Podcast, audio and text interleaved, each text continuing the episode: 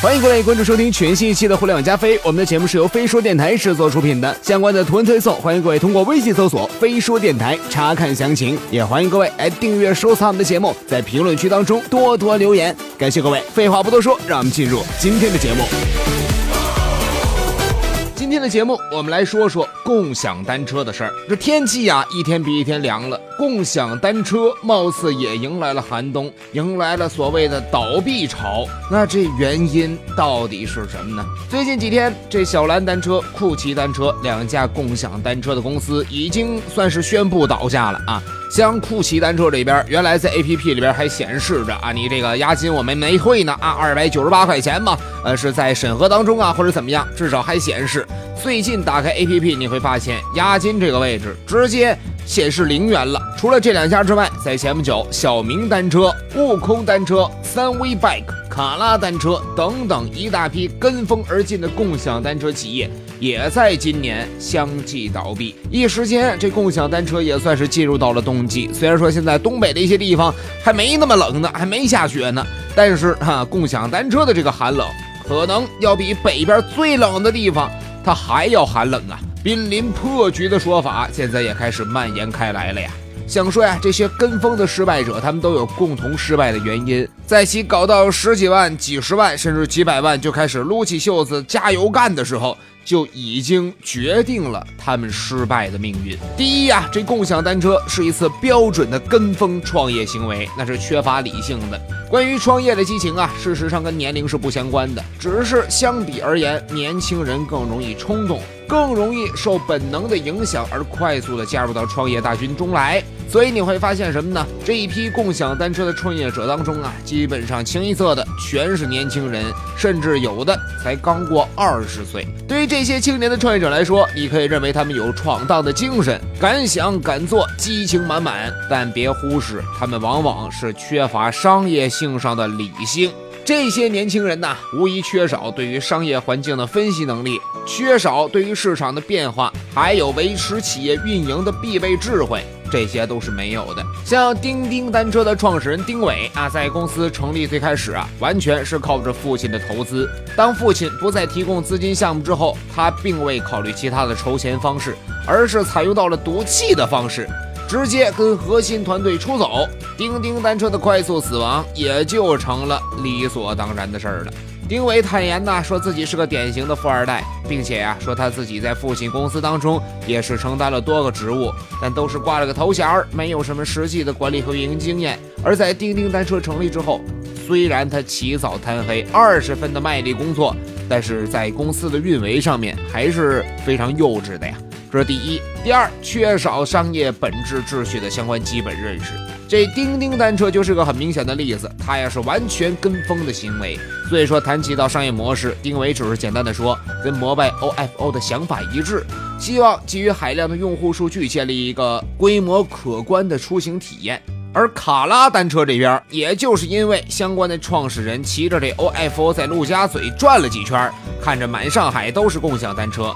他认为在莆田也能搞上一把，而小明单车、悟空单车也都差不多。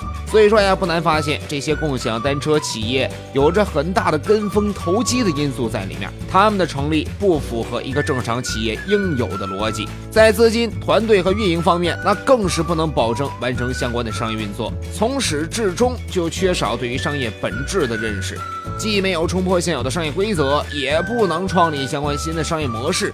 那还能不死吗？这是第二、第三，被侥幸和资本也算是冲昏了头脑。仔细看这些共享单车的创业团队，你会发现呢，很多人都存在着一个侥幸的心理，并被资本市场可能会带来的利益冲昏了头脑。关于侥幸这一点呢，是十分明显的。当这摩拜和 OFO 爆红之后，共享单车成为了现象级的话题和创业话题。而单车是一个基本上没有门槛的生意，手里有个几十上百万就可以买自行车投放运营。所以啊，多数的创业团队搞起了农村包围城市的这样的一个策略，认为摩拜和 ofo 吧不可能把所有的市场都占了，只要能做个三四五六七八九十线的城市，就可以有相关的机会。但结果也在那摆着呢。ofo 和摩拜动辄几亿甚至十几亿的融资信息，其实是冲昏共享单车创业者的又一关键。当他们的融资已经达到亿万级别的时候，抛开眼红因素之外，认为这共享单车已经获得了资本市场的认可，那么手里有点钱的投资人应该也会跟风吧？是不是？所以是不是也能投给我们点啊？但是有问题来了，即便摩拜和 ofo 也没有找到可靠的盈利模式，比如说摩拜的创始人就曾经说过。思考盈利会限制想象力，这也就是说，它没有什么所谓的盈利模式。抛掉这么多之外，我们冷静下来来说一说，为什么要创业这个问题啊？其实听上去毫无意义啊。Facebook 的创始人扎克伯格也说过，创业的初衷是为了要解决问题，而不是想着要开一家公司。很多人在没有想到解决什么样问题之前就开了公司，这个想法在扎克伯格来看。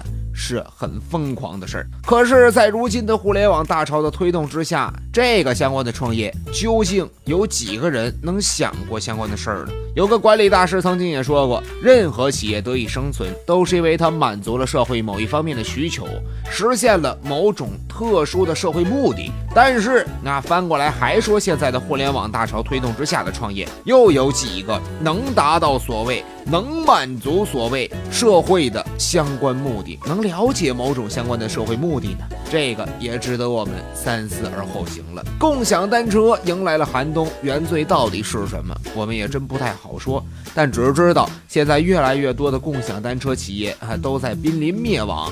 越来越多的押金也真没退回来，也是特别期待啊！当着吃瓜群众来看看，这有关部门什么时候能介入？我们交的二百块钱、三百块钱的押金到底去哪儿了？到底能不能追回？这个我觉得才是咱们老百姓比较关注的话题。有关创业的事儿，也欢迎各位啊来通过微信平台搜索“飞说电台”来关注到飞说精品专区为各位呈现的创业那些事儿，也是一个非常不错的节目。创业之前冷静冷静，听听节目，再去思考自己到底要不要创业。我觉得也是一个不错的选择吧，是不是？好了，以上就是本期的互联网加飞的全部内容了。相关的图文推送也欢迎各位在微信当中搜索公众号“飞说电台”查看详情，收听更多节目。我是小飞，我们下期再会。